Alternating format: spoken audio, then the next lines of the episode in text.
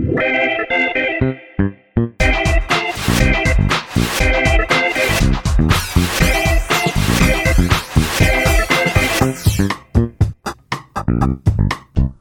迎收听《朋友们》，我是十一，我是梅心。完了完了完了，待机抓掉啊！阿辉呀，要跟你说，他人生出现的第二人生。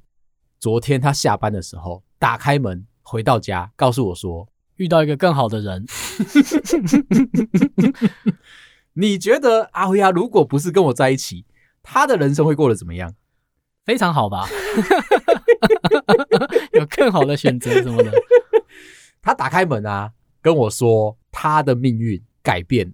原本哦，他一直都以为他的那出生年月日包含了时跟分这些东西，哦，都是问了妈妈才知道，所以他就拿着这个资讯去算了命，排了流年，大概知道说自己的人生会是一个怎么样的发展。已经这样算了三四年了。回到家之后，三四十还是三四年？干嘛把他讲年轻哦？昨天回到家之后，一打开门跟我说。他的人生毁了。原来想象中的出生时间，跟他真实在户政事务所上面登记的时间差了五分钟。那还好吧？这个五分钟啊，决定了他的人生。原本他预期自己的出生时间是下午一点，结果啊，户政事务所查出来，他的时间是下午一点五分。跨了一个时辰是吗？他跨过了一整个时辰哦。他会开心你这样讲他的正确时间吗？听众都有他的八字，至少没有前面的数据嘛。我是要跟大家分享预期哈。我如果要去找老师算，那一定要提供我的出生年月日，不管你是农历的，不管你是国历的，最好还有所谓的时辰。今天阿辉呀出包了，他原本预期的是午时。现在他是未时排出来的八字啊，惊呆了大家，跟他前几年算出来的一点都不一样。我说命盘都改变了，全部都不一样了。但我看到他是一个全新的人哎，二点零的状态，不禁就会思考：阿慧以前的人生到底是在过谁的人生？啊，老师帮他算出来的是不是他想要的？他有觉得准吗？他有觉得差不多可以回去 一个一个掐回来吗？为什么骗我？他有觉得彷徨，但我心里面窃喜的是啊，以前排那个八字，阿辉呀会生三个小孩，现在看起来应该没有了，全部要重新看了。你们不知道听谁的命是是？现在就有点疑惑，我们两个的生活都有一点产生了一些疑虑啊。以前的阿慧啊，都会觉得现在这个工作。有一点点壮志未酬，可能可以做更多，只是因为碍于这个工作的薪水，或者是制度，或者是舒适圈，或者是很爽，他就不想要离职。你刚才讲的都是同一个哦。从我们的角度，就会跟他说，觉得你的公司对你不够好，福利不够多，你可能要加班啊，你可能要多做一些事情啊。下了班之后，老板还会 call 你。这些东西我们都不希望在家庭里面发生嘛。过多的要求，我就会促使阿慧说：“你要不要离职？”但是当年哦，那个八字算出来，就告诉阿慧说：“一定要离职，才会过得更好。”他不属于这个行业是吗？嗯，我已经顺着那个八字在推他说：“你转换到其他行业，那你的人生有一个小小的转类的话，一定会飞黄腾达。”这一次的八字有点打我的脸。他是总统命是吗？有玩这么大是不是？这一次的八字告诉阿慧说，你现在过得很好，现在你的所学跟你的专业，加上你的个公司跟这个职业都是相吻合的，一切都是平平稳稳、风平浪静。如果你今天跳槽去相同的产业，但是不同的公司，也许规模更大，你会更爽，而且赚更多。不用付出更多的成本，听起来不错啊。但是啊，那个心情有一点奇怪。以前啊，如果阿慧耳根子很硬的时候，我就会说，算命老师不是都跟你说你应该这样做那样做会对你更好吗？这一次下来啊，好像是我的错。这个五分钟又改变了下一件事情。他有一个姐姐是吗？就五分钟在那边，不知道这个五分钟齁。改动了什么？一开始找算命老师重新算的时候，一定要先确切的认知一件事情，是不是真的在过第二人生？算命老师有说啊，落差不大，有一些增加的，也有一些减少的。像是这一次的好处，就如同刚刚讲的那个职业，再来啊，偏财运消失了，反而是做正职才会赚更多的钱。当初哦，每一次要玩刮刮乐，每一次要玩乐透彩，我都跟阿慧说，你比较有偏财运，你去成本从我这边出，难怪。你们全家都不适合，是不是？就不能够让我们全家某一个人有那种热烈的偏财运，说今天只要去买，心情有了，一刮就中，不管是两百，不管是五百，不管是一万，不管是五万，有总比没有好嘛。如果今天是你要去买运动彩券，最近的战绩呀，中华队我就不买了，我怕我会偏颇啦。哦，你就买敌对赢，我就舍不得啊，哎，舍不得中华队输。但是又觉得他输面比较大。对于你们这么支持中华职棒的人而言啊，这一场赛事加上可能可以去赌说谁赢谁输，心里面那个纠结我不太能够理解。其实我也觉得这样不好啦，就是因为你可能特别有支持的球队，你就很难平心静气的去下哪一队会赢了，就这样啊。哦，所以是心态。跟钱的问题。好，比如说你女儿去学了跆拳道，嗯、她的对手比她高一个头，比较会踢的样子，你还会觉得你女儿一定会赢吗？但是哈，把赌注选在我女儿输了，那我们会赚钱，其实是一个可以满头包回来，包包是你的两万，嘴巴是歪掉的，你舍得是不是？它是不是一个可以承受的风险？我们应该这么说，是可以的。我不知道你们家玩这么硬，他会不会恢复？这个我赌我女儿会输，可以拿回来五万。医院我都帮她找好了，安全帽也帮他戴好了，都好了，亲自扣上。去吧，去吧。你想好的事情，你都安排妥当了。然后跟女儿讲，不要总想着赢啊，是不是皆大欢喜？我女儿学到了什么？失败的经验，我跟你讲哦，上一次这需要学吗？你可以讲啊。上一次我跟阿辉亚约会的时候，我们跑去看了《灌篮高手》这一部片啊，大家的评断不太一样。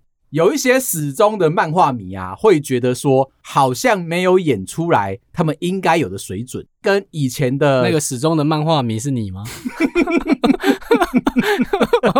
我想你先澄清这一点，这样。其实大家都有两派的说法，一部分是说符合漫画的剧情，因为这一次的主角不是樱木，也不是流川枫，这一次是用宫城良田的视角进行整个故事的主轴。在漫画里面，工程一直都是配角，他没有被拿出来说认真的讨论，甚至他的戏份比那个万年板凳木木都还要少。可是这一次，因为由他的视角出发，有一些朋友就会觉得说，你没有照着动画，你没有照着漫画在演，好像有些失落。这一次的电影想要给你的一个主题，其实是如何得到一个宝贵的经验。这故事当中啊，他们要去打山王，山王里面有一个很强很强的后卫。叫做泽北荣治，这个人从来都没有失败过。为了这次跟湘北打，他就跑去了当地的神社，跟这个神佛祈求说，希望可以在这一次的比赛经验当中得到一个从来没有过的感受。结果他输了，得到了吧？在乱许愿啊！那我再讲回来。这一次的灌篮高手啊，从宫城良田的心境出发。讲回来，是你老婆算的什么啊？你到底会不会讲回来啊？有人说要跟你聊灌篮高手啊。那我先帮你下个结语，我觉得很值得看。看完之后啊，你心境会有一个不同的感受。那我老婆的故事呢？我们继续往下走。她也去神社吗？祈求一个不一样的体验是吗？既然他现在失去了偏财运，其实我们心情上面都有些微的起伏啦。不知道说我们接下来要可能换工作啊，或者是兼差啊，就多做一点，让自己的正业可以发展的机会。再来有一个很关键、很关键的点，阿慧以前的人生那个比较错乱的人生跟八字呢，上面写着他会有所谓的帮夫运。其实阿慧一直都觉得跟我在一起是他在帮我，不是我在帮他。哎，这是一个很强大、很强大的冲击哦。我呢都没有感觉到阿慧在帮我，可是他在我们节目上担任一个要角，哎，还记得松露吗？这件事情哦，有听众朋友想要跟你反映，他说以阿慧的心情，他可能不想要被指称为是一个松露。如果你今天把一坨呢？我们在讨论的是单位吗？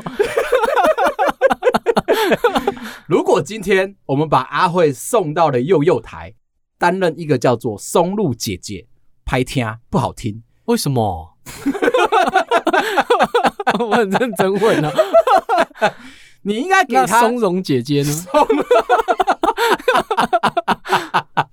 用一些比较特殊的食材。你要想哦，玉米哦，玉米哦，我离不开炒饭啊。还是他想当那个绿色豆子？凤梨，凤梨不应该加到炒饭。你还让我疑惑一下，谁要吃凤梨炒饭？夏威夷炒饭呐、啊？不行、啊。阿慧现在的新的命盘出来啊，帮夫运少了一点点，所以他现在心里面特别特别的纠结。为什么会消失啊？啊、呃，就是差了那一个时辰之后啊，帮夫运稍微衰减了。哦，所以你说我们的戏份要把它拿掉一些是吗？啊、呃，应该是这么说。我要开始安排一台车喽。过两天就有一个故事出现。他吼一直都认为我们的节目，甚至是我们两个人的成就，费洛蒙这个角色里面啊，他提供了一些不少有用的意见。在他以前的命盘里面呢，算命老师就有说过。任何的事情由十一做决定，阿慧呢负责提供建议，十一可以自己决定要不要接纳这个意见。阿慧一定要疯狂的提供他的想法，来让整个节目或者是整个这个行业变得兴盛起来。所以阿慧一直觉得我们的成功来自于他的 support。你有采用哪一样吗？我是不是有点疑惑。但是新的这一个命盘告诉我们说啊，其实是十一比较帮助阿慧哦。这里面出现了一个五行的问题。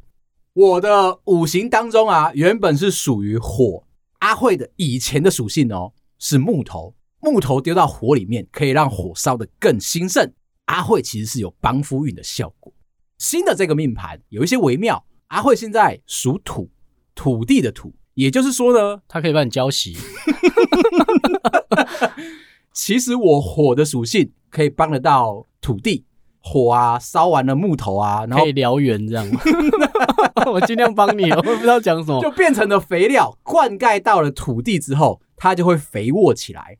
这个时候我才觉得，哦，原来他现在的命格是对的。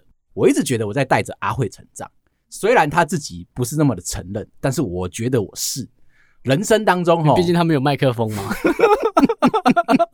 他不能为自己澄清什么。设想一个小小的情境，如果有一天哦，阿慧自备麦克风，打开了我们的录音室，坐下来说：“我今天要陪你们录一集。”我们的混音器是没办法再加一支麦，他可以先提供混音器的预算吗？我可以升级到一对四的啊。对啦，我们当初买的设备就是就是两个人专用了。除非干掉每一个人，不然他是不会有麦克风的。其实蛮多听众朋友在敲碗，希望阿慧可以乱录一集，然后好好的整治我们两个。大家想要听到阿慧自己的心声，我真的还没跟他见过面呢。嗯，所以你这样子我是有点尴尬。节目上一直乱讲话。阿慧有说，他这个人哈不靠别人帮忙，有需要敲碗敲到爆掉的时候，他说他要自己开一个节目。当然，直接开一个 podcast 节目。对，他说他要自己开，可能会找我，我一直攻击他哦。那你就是敌人喽。可能会找我女儿，可能会找我妹妹，或者是找他的朋友，专门开一个节目来 diss 费洛蒙。他们会修片吗？我还有一点余裕，可以有 diss 我的就把它删掉。他们有落下狠话，所有的仪器，所有的设备。所有的笔电，所有的这个录音的软体，全部都要费洛蒙主动提供。为什么？录音室要吗？录音室也要无偿的奉上，这个就比较像是一种良性竞争呐、啊。哦，我以为是情勒呢。你好会聊天哦，就是用一个话题，假设我们有老公这一方面的立场，节目上面只讲了一个面向，他们只要一听完那一集啊，他就会马上开新 新的一个节目，想要讲回来，是不是？我们这两个节目啊，是不是就可以长长久久？每天把电视打开来，都会看到。为什么要开两个节目互相吵架？所以我今天分享这个故事，是要告诉大家，你要去调出来你的真实的出生年月日，这个东西去户政事务所调，非常的简单。个人的某些因素啊，他要去调一些资料，那个行员就跟他说：“那你要不要顺便调一下你的出生证明？只要十块。”听到了，马上就说：“哦，好啊，反正都是同一个时间嘛。”呃，请问你是台北市民吗？不是。哦，那你要等半个小时。为什么？不要有那个城乡差距。他们的意思是说，台北市在建制这种医化的流程啊，比较完整一点点。其他县市，如果你需要调这个资料的话，要请到你的出生地的那个户政事务所呢，收到了要求之后。找到你的资料，再传真回来，你去办理这件事情的事务所。哦，是实体的资料，它是一个实体的资料，上面会有你当初真正的出生证明的影本，啊，会有拿他的给我看，有一些模糊的地方，以前人写字啊，写的很不工整。我们在看在猜的时候啊，他都是用一些比较古字，一二三四五六七八九国字吧。嗯，就是那比较古字啊，一直有在用啊。你有没有去过银行啊？我很不会写那种类型的字，辨认它的时候，我也是有点搞不清楚。阿慧拿到手上的时候，其实出现了一个小问题，就是呢，很糊吗？除了糊以外哦，是不是眼泪滴到啊？以前那个年代的出生证明啊，他会说你是民国几年几月几日列出来，你是上午。还是下午，你要圈那个上或者下。阿慧那一张出生证明没有圈，那怎么判断啊？所以我们又拿着这个资讯啊，再回去问岳母啊，去问岳父啊。哎，你们还记不记得出生的这个时间？为什么要做这件事情？其实重点就在于哦，爸爸跟妈妈的记忆是模糊的。一开始不是讲吗？如果你要拿到你的八字，你一定是要先回去问你爸妈确切的时间到底是在哪里。其实户政事务所的行员有说啊，已经见怪不怪了。很多人都会直接主动过来说，他们要申请出生证明，为的就是要去能够算他们自己的八字。比如说啦，你今天跟你的对象要去算说两个人适不适合，能不能够结婚，这个时候你就要去申请，再去给老师核。哎，那你们之前结婚的时候怎么办呢？你们没有合过八字吗？这个是我刚刚……对不起，对不起，对不起，当我没问。不要去补算，拜托。护站事务所的行员就有说啊，这些需求，所以他们已经处之泰然了。你来之后啊，一定要好好的申请。爸妈的记忆永远都跟告诉你的答案是截然不同的。阿慧今天只是差了五分钟，她的人生就已经有一个重大的改变。如果爸妈是忘记上午还是下午，你们是不是就差了四个时辰、八个小时、十二个小时？你的人生是不是在过别人的人生？一直帮别人付钱。接下来要来聊上礼拜没有聊到的主题，我算是有点愧对大家啦。上礼拜其实我要聊一件事情，叫做无意识相亲。这个是听众朋友跟你投稿的，他说啊，他老爸是一个退休的警察，双子座的好朋友，所以人来疯，而且整个警局里面啊，大家都非常喜欢老爸。小时候很多的机会都可以去警察局陪爸爸玩啊，然后在那边串门子啊，就有一个位阶比较高的警官伯伯看到了我们听众朋友，就说：“妹妹啊，我好喜欢你，你好可爱，以后要不要当我的媳妇？”有一种指腹为亲的感觉。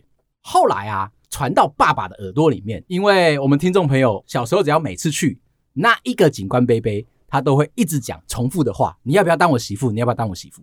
那这些话传到了爸爸的耳朵里面，是觉得说有一点点刺耳，不希望。这不算客套话吗？不算，因为那个警官贝贝是认真的，他甚至会抓着爸爸说：“你要好好把你女儿养好，他们长大之后，只要时机对了，我们就让他们两个见面，然后我们两家就联姻，我们就这样说定了。”听众朋友的爸爸这边啊，就会觉得说，不要那么早就帮别人定下这个婚姻，有一点可惜。事后才知道，其实不是因为爸爸不喜欢警察这个职业，有些人会这样子嘛，做一行怨一行。像你就会跟你儿子说，不准当工程师。然后我我们身边有很多那种从事设计的朋友，他们也会说，如果生了小孩之后，主动说他要去读设计系，先打断他的手脚再说。那你会让你女儿当工程师吗？我希望她当医生。不过前两天学校的那个画画作业。有请他们画出来，他们以后想要做的职业。他给我画了警察，真假的哦？他完蛋了，他的小孩就不会是警察。我其实有一点点惊讶。当然，他现在这个年纪还不知道工程师这个职业是多么的令人觉得说好像有一些些的这个优势。但是他画出警察来，我是有点担心。不管他是要这个内勤啊，还是外勤啊，总是相对来说就是会辛苦一点点。后来我就问他：“哎、欸，妹妹啊，你为什么长大想当警察？当警察很辛苦诶、欸，是不是因为你喜欢去抓犯人，有一种强烈的正义感，觉得说这个世界所有的坏人你都要一网打尽？”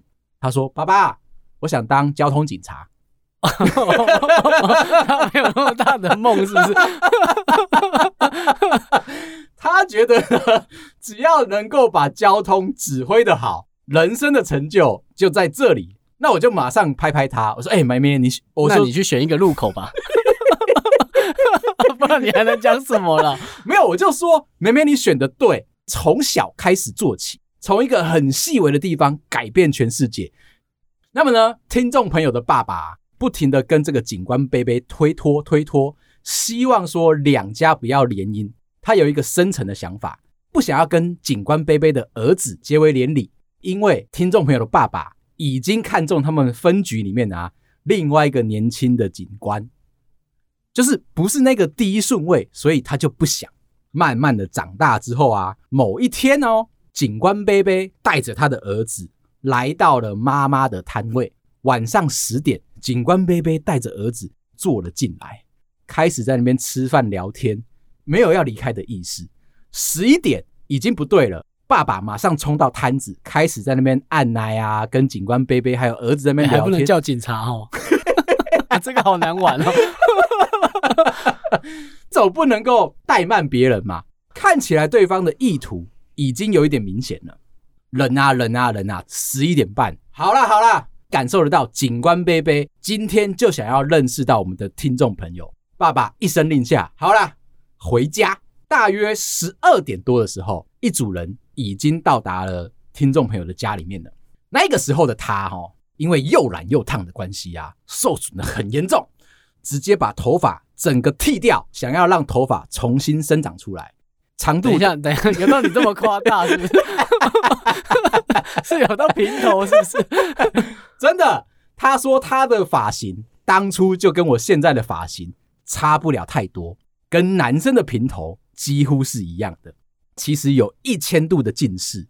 平常出去的时候都是戴隐形眼镜，但回到了家，一定就是戴着又粗啊，然后又厚啊，然后又黑的那种黑框粗眼镜。他不能买白色的，偏颇什么？已经半夜了，早早就已经躺在床上，换上了他的睡衣，准备要就寝了。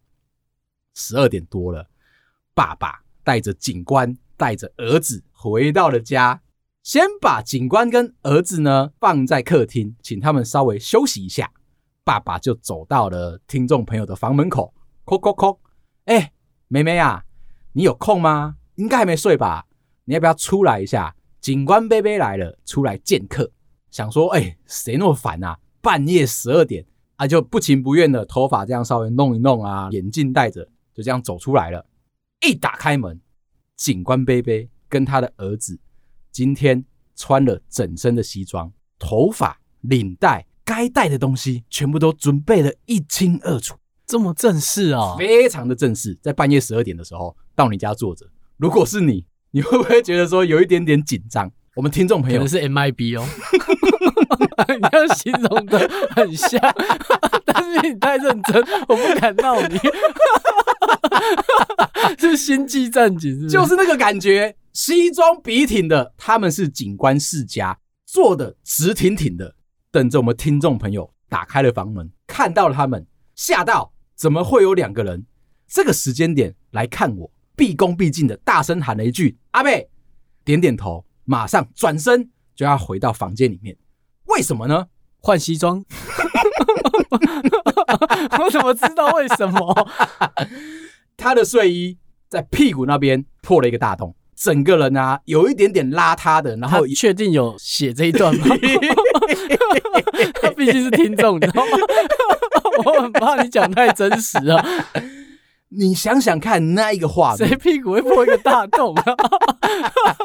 哎，鱼干女，你知道这个名词吗？在外面打扮的光鲜亮丽、非常俏丽可爱的一些人，回到家里面，他们觉得最舒服的状态，其实是屁股破一个洞，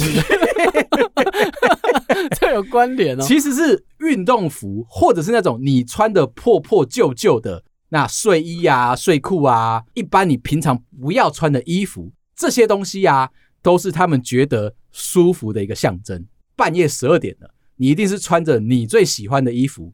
准备去睡觉，居然有两个人好像要来提亲一样。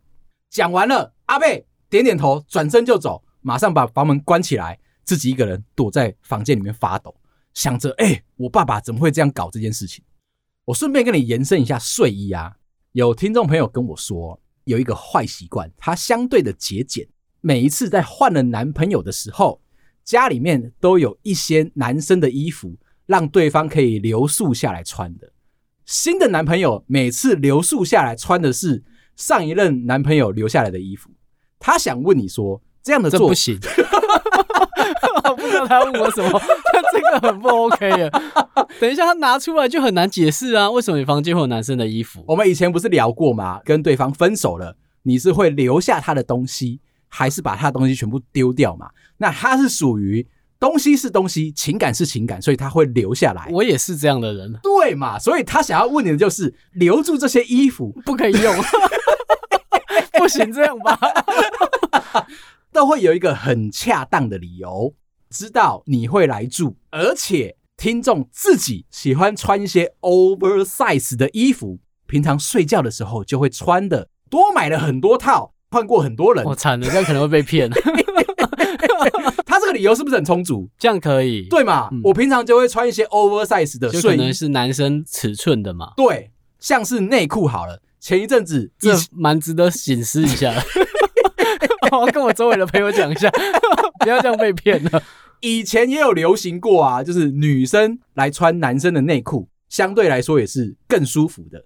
衣服这件事情，并没有分成男生穿或者是女生穿，对，就没有绝对的性别。对。从这个角度来说，你是不是应该认同这件事情？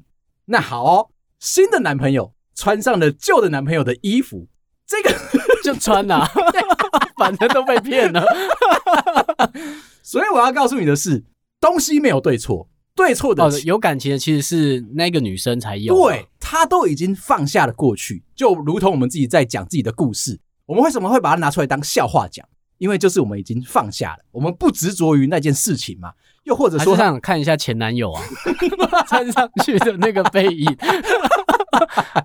我要说，其实在这边有一个小盲点，可能这位听众朋友挑选的每一任男友身材尺寸都差不多，有一个固定的印象，所以才能够沿用这些 oversize 的衣服。他有跟你分享，就是呢，目前累积到八套，这么多，他真的很狠欸。果然是狠人不多话，准备八套太猛了。礼拜一到礼拜天都有机会可以换上，不然弄湿还有对，还有备用备用的。你看看，OK。所以故事讲回来，后来啊，我们的听众朋友隔天起床的时候，发觉到说爸爸跟妈妈消失记忆了吗？就是那个 MIP 会会消一下你的那个。他们两个人在吵架，妈妈就在念爸爸说：“哎，你怎么这样子做人的？人家已经期待这么久了，结果你居然挑一个，你知道你自己女儿一定是那种很邋遢啊，很衣衫不整。欸、对啊，他头发剪掉，屁股又破一个洞，他爸应该要知道啊。爸爸就有偷偷的透露，爸爸是双子座的，比较古灵精怪一点。爸爸认为自己做的事情是对的，原本就没有想要跟警官贝贝他们家有一些呃婚姻上面的一些高产，所以软性的拒绝了吧。所以呢，其实是应该秀出他女儿最朴素的那一面，让对方知道。哦、对对对，他是我们听众，对不起，想的就是这一点，不想要做某件事情。